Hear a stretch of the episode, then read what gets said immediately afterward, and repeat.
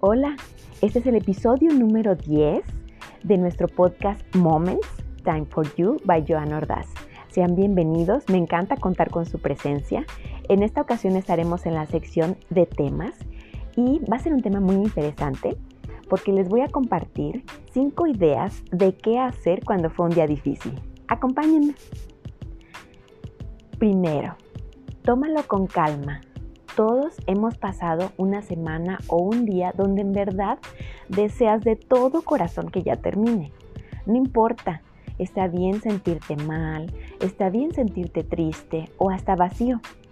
Te aseguro que hasta el Dalai Lama, Gandhi, Buda, la Madre Teresa de Calcuta pasaron por algo así. Así que tómalo con calma. Segundo, di frente al espejo, lo hiciste bien y confiarás en que hiciste lo mejor que pudiste. Ten esa seguridad.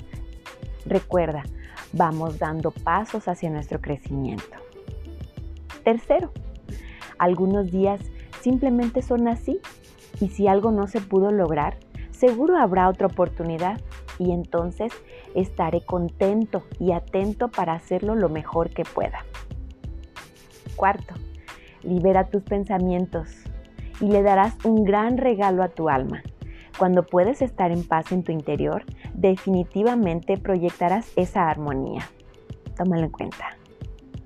Y cinco, la excelencia no es una actitud, la excelencia es ir creando un hábito día a día y saber que al día siguiente serás una mejor persona. Estas son cinco ideas que nos pueden ayudar mucho a que al finalizar ese día difícil que tuvimos, poder dormir en paz, estar tranquilos. Vamos a recordarlos rápidamente. El número uno es tomarlo con calma.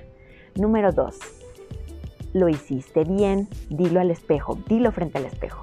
Número tres, habrá otra oportunidad. Número cuatro, libera tus pensamientos. Y número 5, la excelencia es ir creando un hábito. Gracias por prestarme sus oídos. Hasta el próximo podcast.